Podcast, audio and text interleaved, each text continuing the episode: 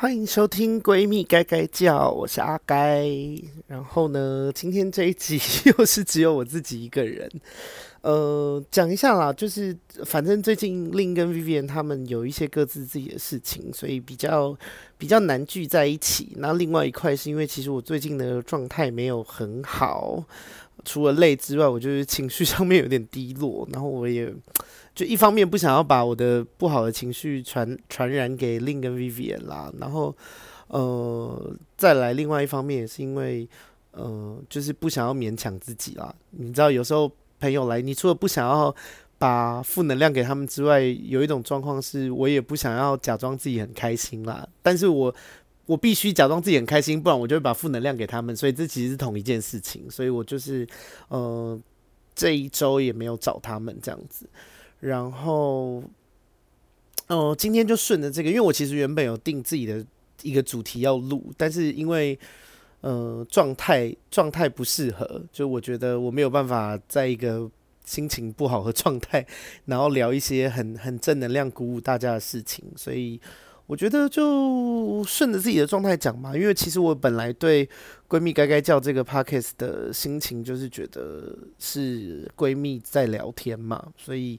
嗯，我就闺蜜在聊天，也不用有太多隐藏跟伪装啦。那既然现在的状态不是很好，心情不好，那那就心情不好，就接受这件事情。那顺着这个心情不好的状态，跟大家聊聊哦，心情不好的时候该怎么办？可是跟上一集不一样，因为呃，如果你们没有去听 EP 八的话，去听一下 EP 八是我整个。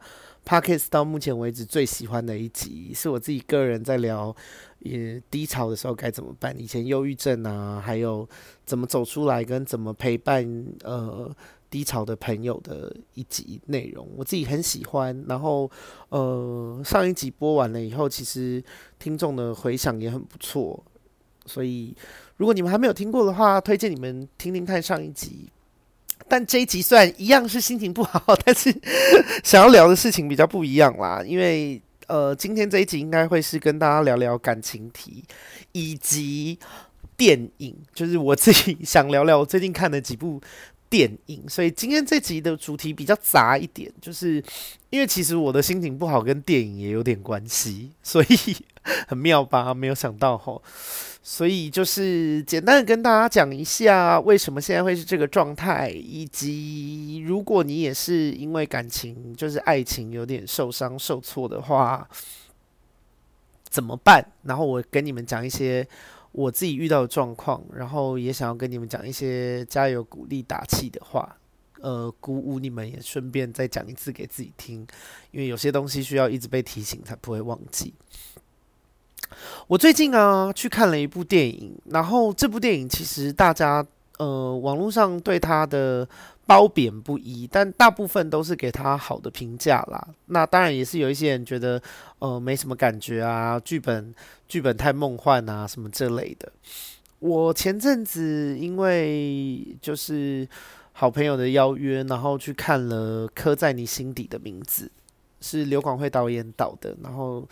呃，其实它就是一部同志同志电影啦，在讲两个同志之间的爱情，然后很很青涩爱情，推荐推荐大家可以进戏院看。然后现在其实票房很好，我其实有一点惊讶，它票房很好，因为一直以来我都觉得同志电影比较算是，呃，不知道这样讲会不会不礼貌，但我觉得在台湾这个地方，我觉得同志电影一直都是呃 gay 自己在自嗨，就是，所以我其实没有料到它会票房会这么好。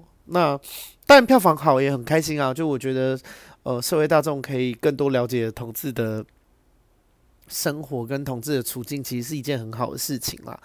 但就是很惊讶，然后，呃，那部电影其实简单来说啦，也算是爆雷吧，剧情简介哦。所以现在接下来要讲这部电影的剧情啊，大家注意一下啊。就是他其实就是在讲两个两个小 gay，然后在以前的那个年代的爱情故事，但是因为呃其实彼此相爱啦，但是因为社会氛围跟替对方着想的一些关系，所以他们最后其实并没有在一起。但是我觉得呃，这部电影的导演给大家一个希望啦，可能也是票房考量，我也不知道，就是因为因为你们知道，就是台湾的观众应该也我不知道台，因为我只知道台湾的观众，OK，可能别的国家也这样，就是台湾的观众很喜欢好的结局，所以悲剧通常票房会比较不好。那这部电影在最后把他们步入中年了以后，用了一个比较开放式的结尾，就是会让你比较有一点希望啦，没有那么悲惨。所以，嗯，我觉得有一部分我自己的理解是，我觉得可能是票房考量啦，就不要让他的结局太难过，这样子大家看了心里没有那么悲苦，也比较更愿意推荐给其他人啦。因为我知道有一派观众是，只要是悲剧结尾，他们就会认为是烂电影啦，所以。对，但是我那个时候看完《刻在你心里的名字》了以后，我有，呃，我的心情就非常的差，就是非常非常非常的闷。但是你认真说，我觉得，嗯，理性就是我对于这部电影的感性评价蛮高的。嗯、呃，我觉得他有办法让我心情很不好，然后。共鸣到我自己人生发生过的一些事情，那它就是一部好电影。因为如果它很烂，它让我演得让我很出戏，我根本就不会不会想联想到自己呃自己生生活中不开心的事嘛。所以呃，我给他一个不错的评价，就我觉得演员演的跟剧本的，虽然大家像是很多影评啊给的评价其实普通，但是。呃，冲着他有有本事让我心情不好，就是而且不好蛮久的。我觉得他就是一部可以花钱进电影院看的电影。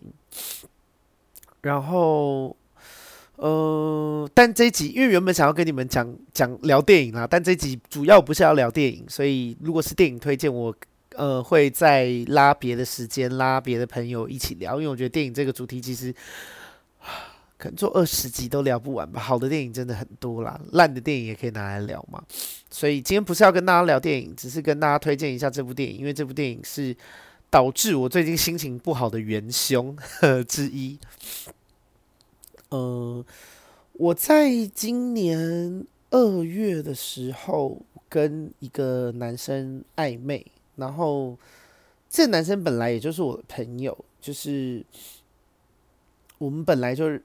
认识，但其实没有认识很久啦。我们约莫做了半年多的朋友以后，就一直真的是朋友，不是那种有好感的朋友。就是原本认识的时候没有好感，就是真的是纯朋友。然后反正后来相处多了以后，呃，就是有一次我们两个一起在朋友家过夜，然后就睡觉，然后。嗯，我我因为床上也很挤，然后我因为我睡觉喜欢抱人啊，反正我跟他就抱着睡觉，诶，没想到抱 抱一晚睡觉，竟然突然发现诶，蛮有 feel 的，所以呃一开始是这样啊，其实是一个很好笑的状态。那呃发现有一点心动，就是有有有一些化学反应，但是我单方面啦，有有一些反应了以后，我就觉得诶，那。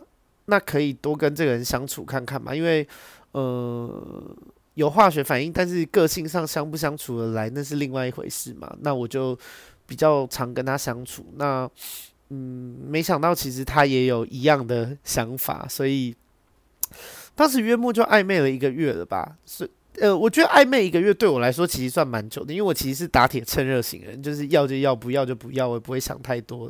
就是哦，因为我我并没有觉得。呃，分手是一件太大不了的事情。就是我觉得我们本来就是交往这件事情，就是要让我们去寻找一个我们人生契合的人。那分手只代表一件事，就是我这个人不适合。所以我我觉得不用把这件事情看得太严重。所以对我来说，其实暧昧一个月蛮久的。那。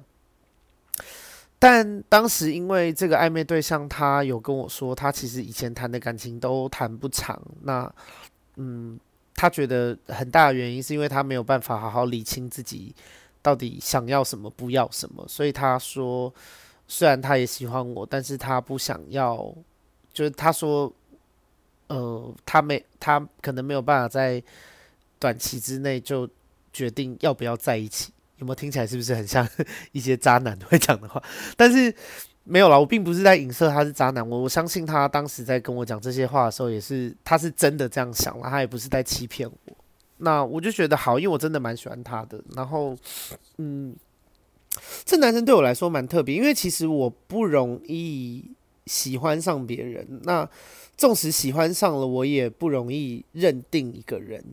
就就我很难啦，虽然我平常可能呃，不管你们以前看过我的影片，我的荧幕形象，或是哦，我爱开的一些玩笑，可能听起来是一个三八或是花痴的人，但是其实我不容易喜欢上别人。那就纵使对对方有感觉，我的呃，我的我的心防也是蛮重的，就是我会呃，我会拼了命的用自己的理性拉住自己，呃，确保对方是呃。就是我确保自己不会被骗啦，我是这种人，我的我的我的理性很强，然后对，所以因为呃怎么说呢？比方说像是因为有一些作品嘛，所以其实我在圈内，我从来没有自认为自己红过，但是我自己知道我算是小小有名气的人，就是可能偶尔走在呃。去夜店啊，去喝酒啊，或者是交友软体啊，就是我我是会被认出来的。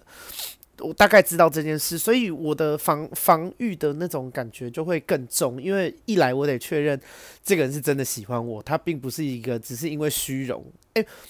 你们如果你们不是这个环境，你们可能比较没办法体会。但我得跟你们说，就像艺人一样，就是虽然我只是一个，甚至是粉丝团没有破万，真的是超级不红的、超级不红的有知名度的人，因为我不知道该怎么称呼这状态。但是，纵使连我这个状态，都还是会有会有人想要蹭，你知道吗？就是有些人他可能说他很喜欢我，但其实。他可能更喜欢我的名气，他更他呃接近我，可能是更想要跟别人说，诶，我认识阿该哦，诶，我这个人是我朋友哦，或是他更想要透过我去认识我别的网红或是艺人的朋友，因为我我艺人跟网红的朋友我也有嘛，就是会真的是会有这种状况的，所以呃，我觉得只要是有一点小小知名度的人，其实都会去在意这件事啦。那我也不例外，所以我在整个约会啊、暧昧或是交往，呃，或甚至如果有谈恋爱有到交往的话，我在整个过程里面，我都会一直去观察这件事情。那当然骗钱的更不用讲啦，有些人会就是跟你交往，然后就是你就发现，诶，他是不想付钱，这个也不想付，那个也不想付啊，就是来蹭你，要么蹭你名气，要么蹭你钱啦。反正我我的我不会因为对这人有好感，我就。丧失理智，我对这两件事情把得非常的严格。就对方只要让我感受到他其实是来透过我想要得到一些钱财或是一些名利，我就会马上归零。我对他的好感会归零，甚至是厌恶这个人，就是这么的快。就是我我是脑袋有办法控制的人啦。可是我觉得很难得的事情是，我觉得这个男生他是真的喜欢我。然后，因为我们一开始其实是朋友嘛，而且其实我们在当朋友的时候，我跟你说，如果这个人他是很急着要蹭你的名声呢，他很想要让别人知道他有一个网红的朋友，或是他很想要借由我去认识别的人，其实这会很明显。比方说，他会呃一直约我出去啊，一直约我出去，也可能是因为喜欢我啦。但是他可能一直约我出去，会一直跟我拍照，然后发现都会 take 我，还什么之类，就是。这个东西会非常的明显，或者是跟我聊天的过程会一直问我有关我呃别的网红或是艺人朋友的八卦这类的，其实很容易感受得到啊。可是这个我二月多这个跟我暧昧这个男生并没有这样，然后就是相处下来，我觉得他有他的个性里面有很多优点，是我当时真的觉得，诶，如果我们两个顺利交往了。我们应该会在一起很久，就是，呃，讲一个比较傻气、有一点、有一点理想、罗曼蒂克、浪漫一点的话，是我甚至，我当时甚至是有觉得，就是跟这个人的相处的舒服程度，跟他的，呃，感觉起来的观念呐、他的个性，我我甚至真的有想过，诶，他可说不定。如果交往起来没有太大问题，搞不好他会是我 最后一任男友。你们听懂我的意思吗？就是我觉得，诶、是可以稳定过生活的人。我我当时是抱持着这个心情跟这个想法在跟大家相处的。所以其实，呃，你去想，如果如果我一开始就没有很在乎、很重视这个人，当他跟我讲出，呃，他可能。短期之内，他就是他想要认真的对待这份感情，他没有办法，嗯、很在短期之内告诉我要不要交往的这个答案的时候，其实我就是，如果我对他也没有很认真，或是我觉得这个人也还好，那我就说哦，那没关系，那就不要。但其实我当时是觉得这个人真的不错，所以我就说没关系啊，那你好好想一想，就是，呃，我反正我就给他时间，我说也不用急。那你也不用觉得对我不好意思，因为如果真的等到太久到一个极限，那那那我也是，我当然也会有自己的判断嘛。那我的判断就是，如果比方说你他妈就是跟我想了 想了三个月，想了半年，那我就觉得哦，OK，那你也不用想了，你就是真的没有那么喜欢我，其实就这么简单。我觉得我也。我的年纪也大到我有办法分辨这件事啦，就是我觉得哦，如果真的你真的是需要想到他妈想超久，那那其实你可能只是不好意思伤害我啦，那那坏人我来当也没关系，就是嗯、呃，你没有那么喜欢我嘛，那也 OK 啊，没关系，这我就我觉得感情这件事情本来就勉强不来，那可是后来就有发生一些小插曲啦，就是我的这个暧昧对象当时也很常跟我一起。去认识我的朋友嘛，跟我一起在外面走跳。那包含我们其实也认识很多共同朋友。那当时就是我们去了另外一个我的朋友家打麻将。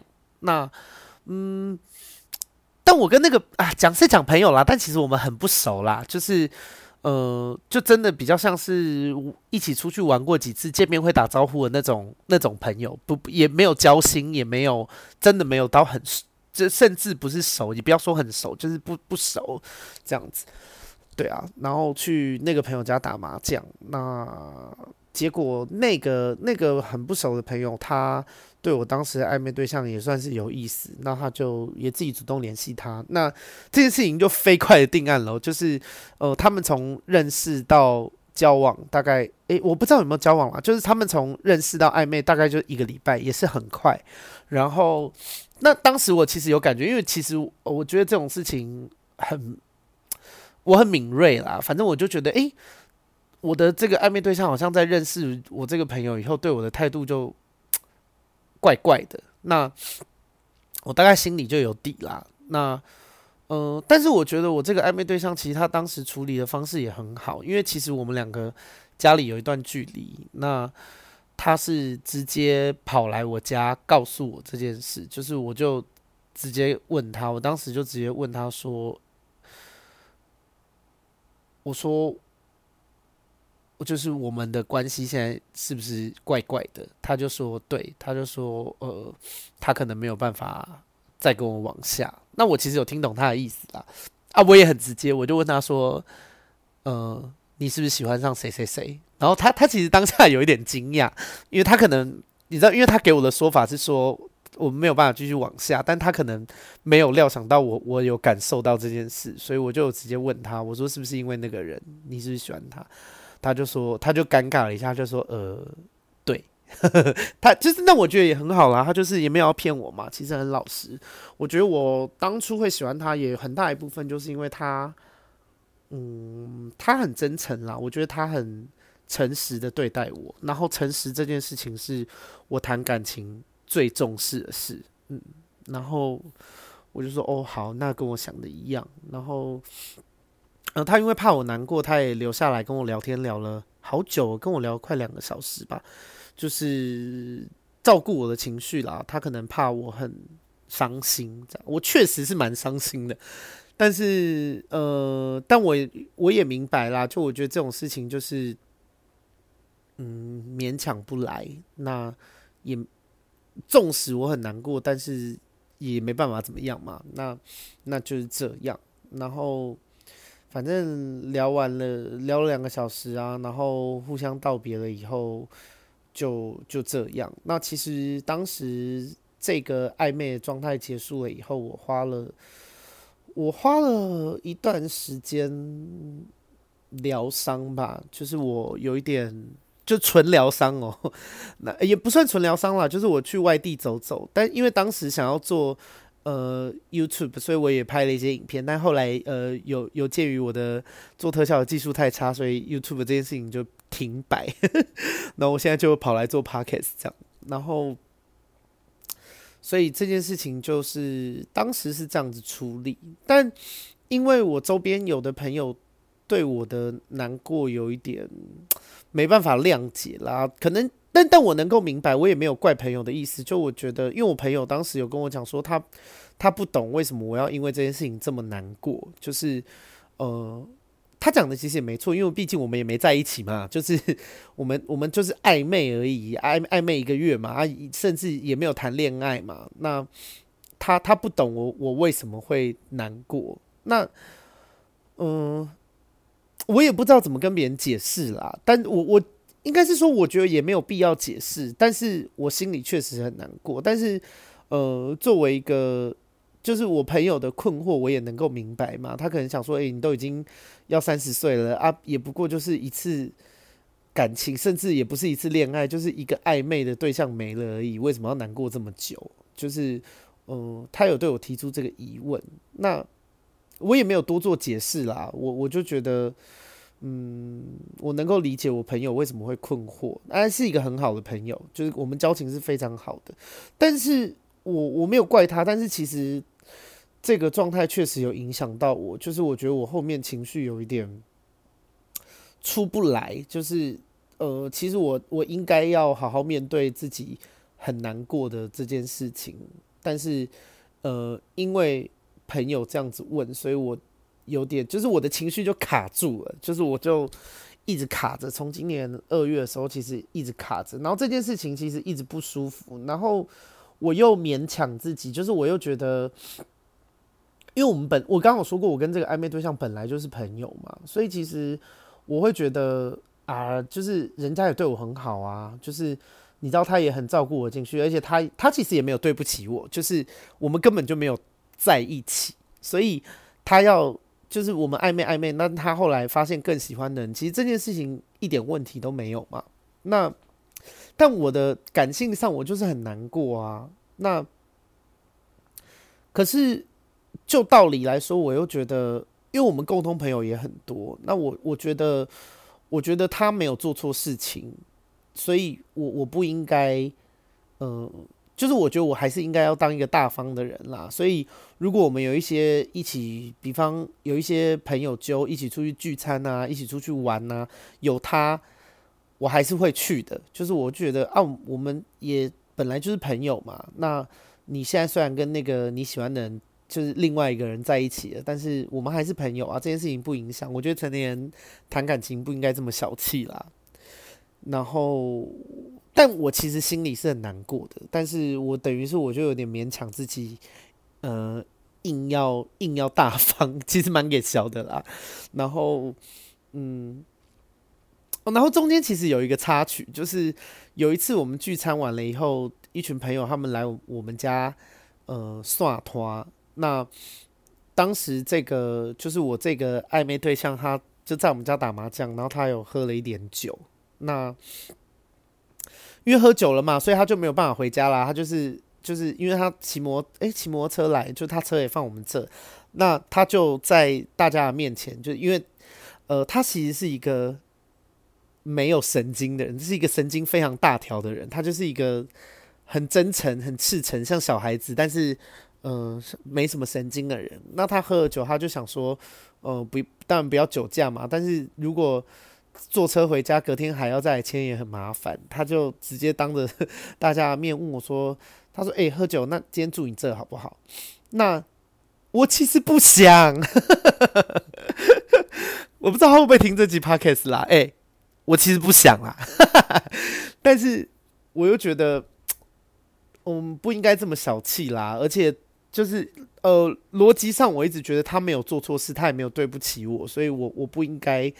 呃，针对他，或是就是做一些小家子气的事嘛，然后，所以我就我就硬着头皮，我就跟他说：“哦，好啊，没问题啊。”然后后来他们酒酒喝不够，就是又要下去买酒嘛，就是我就说：“哦，我去帮你们买这样。”然后还有另外另外两个朋友是这样子，然后可是我那时候其实情绪满满的，然后我去买酒的时候。我就跟朋友聊到这件事，然后我就大哭，我就说：“哦哟，就是我就说他干嘛问我这件事啦？就是我我没办法说我不要啊，然后然后就又觉得蛮委屈的，但是就你知道硬着头皮，然后又觉得好委屈哦，但我又没有办法说我不要，所以就是反正从家里走到巷口去买酒这个过程，我就我就。”就是因为那个朋友跟我去买酒的朋友也是很熟的朋友啦，所以我就就哭给他看也没关系啦。所以所以就是呃，然后他也会有分寸啦，所以他就是安慰一下我，然后买完酒，我跟你说，我真的是影后等级的，就是我我是路上哭嘛，然后买完酒以后，门一进去一打开门，就是我就是。又可以马上变成 social 那个模式，我就说，哎呀，怎么样啊？谁现在是谁输谁赢啊？有没有喝醉什么之类？就是又可以恢复平常讲讲干话那种模式。然后，呃，反正那一天他也就是在我家住下来了，但也没有特别发生什么事情，就是就那样。那，哎、但我要纠正一件事，就是如果时光倒转回到那一刻，我我跟你们讲一件事情。先顾好自己的情绪，再顾别人的，然后不要真的不要勉强自己做不舒服的事。那所以我觉得，其实我觉得我当时的做法对自己很不好啦。就是我觉得不大方就不大方，受伤就受伤，没有关系。对，所以但是就反正当时很给小啦，当时就虽然很难过，但硬着头皮就是把它留了下来。然后嗯，不要学，就是 不舒服就不舒服。不大气就不大气，不大方就不大方。我们本来就是你在受伤，就是不要硬去逼自己做一个不是自己的角色。所以，虽然我当时这样做，可能现在跟你们这样规劝没什么说服力，但是我希望如果你们未来人生有一刻真的到自己很 很受伤、很很难过的时候，不要逼着自己做自己不想做的事情了。呃，还是以照顾好自己的心理状态为优先，好吗？那反正这个人就是就这样。那住我一天当然没有没有什么事了，而且他当时也跟他后来就是我那个朋友在一起了。那也就是在我家住住下来这样子。那隔天隔天睡醒就就走了这样。那我觉得，嗯、呃，就后来我们也都还是有见面啦。那。也不怎么样，就我我从头到尾都没有觉得这个人做错什么事情，只是我，觉得我自己的，就我心里面这个难过一直没有好好的消化跟抒发，然后直到我看了这部电影，因为这部电影是在讲两个两个爱人没办法在一起嘛，那其实这个 暧昧对象当初是有跟我讲过，他也是喜欢我的嘛，所以我就有一些投射，所以我那时候看完电影以后，我就非常的难过，就我就觉得。嗯，好心酸哦，就觉得没有办法跟自己认定的人在一起，其实对我来说，其实是一件很难过的事啦。加加上加上我给这个男生的评价其实是很高的，就是我我觉得他是，嗯、跟他在一起的我会过得很幸福，然后我也会，就我觉得如果我们真的在一起了，他可以。他真的会对我蛮好的，然后他也会对我很真诚、很诚实这样子嘛。那我觉得我也会对他很好啦，所以我就觉得哇，好好遗憾哦。然后我觉得，其实我的心很痛啊，就是我觉得我我不容易把自己的心交出去。那我我把我的心交给了这个我觉得很棒的人，可是最后。他没办法收下我的心，然后他把我的心 退回来，就是他他他找到他，他找到一个人，是他更想把自己的心给给出去的人嘛？那嗯，我就是觉得我的心被退回，我蛮难过的。然后嗯，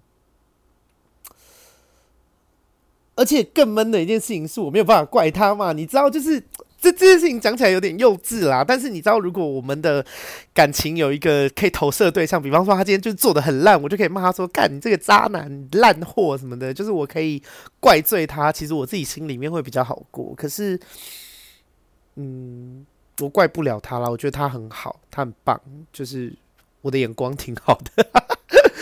就是你看他直到最后一刻，其实我们只是暧昧，他对我是没什么责任哦。他甚至不用特别大老远跑来我家，还跟我聊了两个小时的天。他其实可以一个赖就跟我讲说，嗯，我觉得我们不适合。其实就这样就好了。甚至其实暧昧也没什么责任，他甚至也可以突然就不跟我联络，也是 OK 的。可是他选了一个最最照顾我的感受、最负责任的方式。他你看，他甚至不不害怕。他大老远跑来我家，然后我会，我会情绪失控，我可能会骂他，我可能会很难过啊，什么，就是他没有想过，就他不害怕，他很有勇气去接受承担我的，我可能会有的情绪反应嘛，所以我觉得，我觉得我没有看错人，就是这个男生真的蛮棒的，然后，嗯，可能也是因为这样，所以我更难过吧，我觉得哇，就是。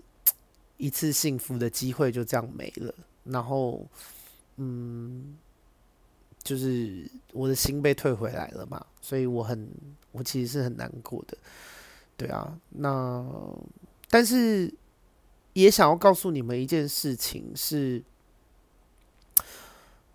嗯、虽然我不知道我在这个、当下很难过这个 moment 的讲这些话有没有说服力啦，可是我真的是这样想，就是我觉得感情这件事情其实没有什么对错。我觉得，我觉得世界上很多事情不是一定要去论一个对错的，就是呃适不适合嘛，或是是不是更适合？可能你看他，他后来跟那个我我那个朋友在一起了，那好像直到现在都还在一起，过得也很开心嘛，那。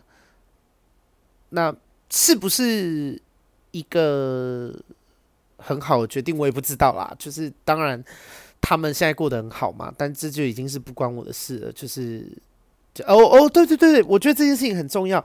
我觉得大家不要太想远，就是不要硬要去祝福别人。就是今天他跟我，就是我们两个就是没没有不是情，就是不是情人嘛。那我觉得不要硬要去祝福对方啦，就是。跟跟我刚刚那个，呃，不要硬要留对方在家里面住的那种，不要假大方。对，我觉得这件事情很重要，就是对方的日子好坏，现在与你无与我无关。那我我不会硬要讲的，就是我觉得啊，反正我觉得祝福对方过得好，说你要过得好，就我觉得这种话蛮恶的啦。就是我我不是这一派的人，就我觉得我要过得好。我我也不诅咒你啦，因为他并没有对不起我，我他过得不好这件事情并不会让我比较开心，就是但是他现在过得好或是不好都不关我的事，我现在只在乎一件事情，就是我要过得好。呃，我觉得给所有失恋或者是因为我这也不能称为失恋，我这应该算是单恋失败吧，就是反正我觉得感情不顺的人不要假装大方啦，然后照顾好自己的状态是最优先的事情。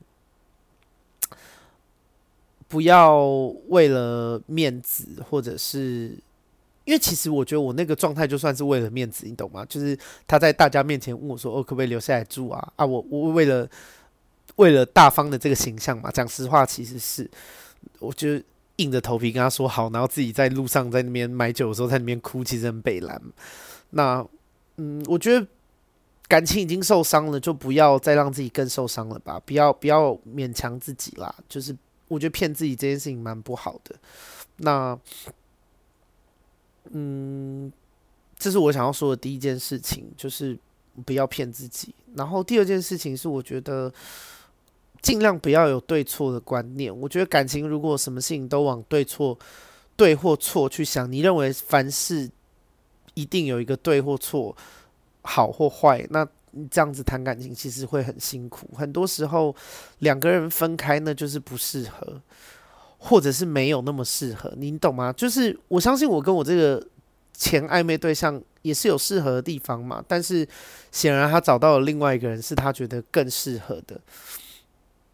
那就去找更适合的人啊。我们本来就是应该要去找，我们人生就是要过得好嘛，那就是找那个更适合的人嘛。所以我也没有觉得他有做错，就是我觉得这件事情本身没有对错可以说啦。那我也跟。鼓励大家有一个想法，就是你们不要觉得凡事都有对错，或者是提分手的人就是坏人，你懂吗？如果你会觉得提分手的人就是坏人，那就代表你认为凡事就有对错。因为为什么 这这个东西很不符合逻辑啊？为为什么提分手的人就是坏人呢？两两个人的感情走到尽头不适合了，不爱了，一定要有一个人做错事情吗？不用啊，我们可以，我们可以都是。都是对的嘛？我们可以都是，就是我爱过你，你也爱过我们，我们很认真的爱过一回，我们很认真的为对方付出，可是我们最后发现，唉，我们真的不适合。那为什么我们真的不适合？我们在爱对方的时候也对对方很好，这件事情一定要有一个人是坏人呢？不用这样子谈感情嘛？所以，呃，想要让大家知道，就是感情不。不用一定要有坏人，我们可以都是好人呐。我们当初相爱的时候，不就是喜欢对方的好吗？为什么我们在分开的时候，有一个人就突然从好人变成坏人了呢？这不是很奇怪的事吗？然后，嗯、其实也就是这样，就是两个道理听起来很简单，但是真的要认同，真的要花时间。把它内化成自己的一部分，就是需要 蛮长的时间的。那我觉得还有一件事情是，虽然我现在很难过啦，但是我也相信，嗯，还是还是可能会遇到适合的人啦。那也也不是说，也不是说哦，错过对这个对象我就天崩地裂，我就觉得自己是是一坨大便呐、啊，就是烂烂到不行还是什么的。哦，对对对对对。这件事情也非常重要，我觉得大家不要把感情跟自信绑在一起哦，不要不要，千万千万千万不要觉得，因为这个人不爱你，或是你的感情结束了，就代表你是一个不值得被爱，或者是就是你就是一个烂货，真这。大家回归，先把感叫感性的那个脑袋冷静一下哦，用理性去想这件事情。你喜欢的人不喜欢你，你们原本相爱的男朋友不爱你了，或者是你们没有办法走到最后，跟你是不是值得被爱，你是不是一个好人，你你是不是很棒的，一点关系都没有。OK，好吗？不要因为这个人不爱你，就觉得自己不不好，或是不够好。你们就是不适合。天底下好人很多，我跟你说，我会跟我交朋友的人，九十五趴以上，我都觉得他们很好。可是，是不是是一个好人，你就得爱他？当然不是嘛。我们认识，我们生活中有这么多好的人呢、我觉得，哎、我。上班同事有很多人，我都觉得他很好啊，是好人，也很棒啊。我的朋友里面有很多人，我都觉得是好人，然后也很棒啊。怎么样？这些人我都要爱一轮，是不是？懂吗？不要不要犯傻哦，不要觉得说哦哦他不爱我了，我很差劲，我很烂，一点关系都没有。路上有一百个人，可能有七十几个、八十几个、九甚至九十几个都是很好的人，不是好人就就应该要爱他，好吗？所以。你的男朋友或是你的女朋友不爱你了，真的完全不能表示你是不好的人，你是不够好的人，只代表一件事，就是你们不适合了。然后不适合也没有关系，就是我觉得交往这件事就是一个过程。我们离开我们现在交往的这个人，就是因为我们发现啊，他没有那么适合我，或者是我不爱他了。那不爱他也是一种不适合吗？因为我们应该要跟自己爱的人在一起嘛。所以跟一个不适合的人分开，当然会难过啊，因为你们曾经爱过对方嘛，你们有过很多很美好的回忆，所以会难过。可是往好的一面想，就是你离开了这个没有那么适合的人，是为了跟更适合的人在一起吗？就像我这个这个爱之前暧昧的对象，他他自己的决定就是他离开了我吗。我相信我们两个会暧昧，而且暧昧这么久。我们也没有不适合嘛，他铁他他也是觉得他跟我挺合的，他才会跟我暧昧这么久嘛。可是为什么他最后转过身去找另外一个人？因为他觉得这个人更适合他嘛。所以，嗯，不用，就是不要把分开这件事情看得太重啊。其实他就是。他就是去寻找下一个更适合的人的过程而已。你离开这个没有那么适合的人，是为了碰到更适合你的人，好吗？所以，嗯，答应我一件事情，就是如果下一次你的感情受伤啦，你、你、你爱的很全力的这个人，你、你爱的这个人他离开你了，他不爱你了，或甚至是他背叛你了，可以难过。好好哭，好好难过，然后好好好起来，好好的认识自己。不要因为一，不要因为这个人不爱你，就开始怀疑是不是自己不够好，一点关系都没有。你们只是不适合。你们当初会在一起，也是因为他觉得你很好嘛。所以，嗯，把这个状态调整过来，然后去寻找。更适合你的下一个人，我觉得这件事情更重要。然后跟你们讲，其实也是在跟自己说啦，因为我现在我现在还是蛮难过。你们你们这样这一集听下来，应该可以知道，就是你知道，我还在我这个情情商的部分还没好，就是我嗯，我觉得很可惜。然后我的我的心还需要一段时间休息一下，所以也没关系。我觉得不要排斥难过这件事。好好的咀嚼一下自己难过这个状态，你也会从自己为什么这么难过的这个过程里面更认识自己，其实是一件好事。然后，嗯，不要害怕哭这件事情，我觉得，呃，心理卫生、心理健康很重要。好好好好哭，好好难过，才会好好的帮自己的心洗澡。嗯。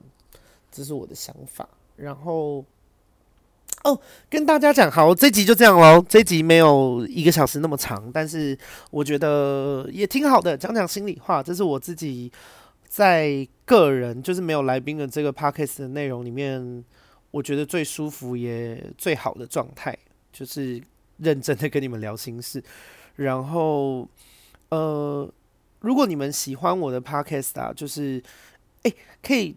除了帮我分享、介绍给朋友啊，就是发一些 IG 线动啊、脸书啊那类分享之外，呃，可以帮我去那个 Apple 的 Podcast 下面留言。如果你们有分享五颗星的评论，我会在那个 Podcast 的最后跟大家分享一下。因为目前有哦，就是有有有一个观众说他很喜欢。哎呦，算了，我先不要现在讲好了，因为我现在没有那个，我现在是自己一个人关灯，然后用手机躺在床上录的，所以。呃，我找一个时间，我会特别把这些观众拉出来讲一下他们的，不管是打打气鼓励的话，或者是对，因为我想要把那个他们的那个叫什么 ID 念出来，但因为我现在关着灯在 躺在床上，所以。下一集吧，下一集再做这件事情，然后很开心，就是我有收到赞助，就是呃上一集那个忧郁症的那集 EP 播出了以后，有听众留言给我有赞助啦，赞赞助一些钱，哦，真的很感动，这是我做下去的动力。希望希望我拿的钱可以让我赶快买一支新的麦，然后，哦、他说就是很很开心，我能够。跟大家分享我的这个过程，然后也很开心，我努力的活了过来了，才会有现在的这个 podcast 给大家听，才会有现在这些经验分享。那他是我整个 podcast 里面第一个赞助我的观众，谢谢你。就是，嗯，我也很 开心，我活过来了，不不容易。呃，我当然不是针对这个情商了，就是不了解状况去听我上一集第八集。那。很开心，就是希望你们每一个，不管是为了情伤或是为了家庭啊，任何状况很低潮的人，你们都可以知道，呃，你们还是被爱的。我觉得这件事情很重要，所以，嗯，多多看看自己的好，我觉得这件事情很重要，因为我们在受伤的情况下，很容易聚焦在我们遇到的很难过的事，或者是。那些很悲伤的事，对不起我们的事啊，怨天尤人之类的。我们完全有权利这么做，没有问题。负负能量发泄出来也很重要，但是我也很想要鼓励大家，就是多看看自己好的这个部分，看看自己的优点，嗯，然后呃，相信自己一定是值得被爱的，懂吗？这个逻辑没问题吗？因为你们在过往的人生就是有被爱过嘛，所以你们一定是值得被爱的嘛。OK。然后还有第二个赞助我的人，他是我的高中同学，但是没有很熟，就是是不熟到可能走在路上我要认真看一下，我才会跟他打招呼，不然我可能会想不起来他的样子，这么不熟。然后呃，他也鼓励我，他说我的 podcast 很好听。然后呃，他说他高中的时候没有好好认识我，但也没关系，就是反正人生就是这样嘛。当当初没有好好认识，可能就是。以前可能玩不起来嘛，那谢谢你的赞助，然后我会 早日把这些钱拿去换一个好一点的麦，因为我真的觉得音质好坏有差。iPhone 原厂的耳机真的，我有时候听的时候那个爆音啊，我也不是很舒服。好啦，谢谢你们的喜欢。那如果你们喜欢的话，可以帮我去 Apple Podcast 留一个五星的评价。那你们留的言我会看，我找一个时间会等，因为现在量没有很多，然后。就是我会把它呃找个时间念出来，类似观众的 Q&A 啊这样子。然后呃很现实层面，就是除了分享之外，如果你们经济是阔，就是有有有那叫什么，就是有闲钱，或是你们你真的觉得诶、就是你很喜欢我的 Podcast，那你你害羞跟我讲话，你也不知道该怎么呃。做的话，你可以就是很很实在的，你可以赞助我一些钱，就是我我真的会非常开心，因为因为钱这些东西很实质，很实际。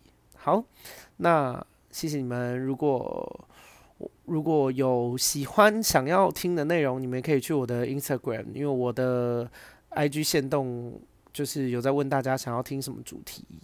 好，那这一集的闺蜜该该叫就到这边，谢谢你们，拜拜。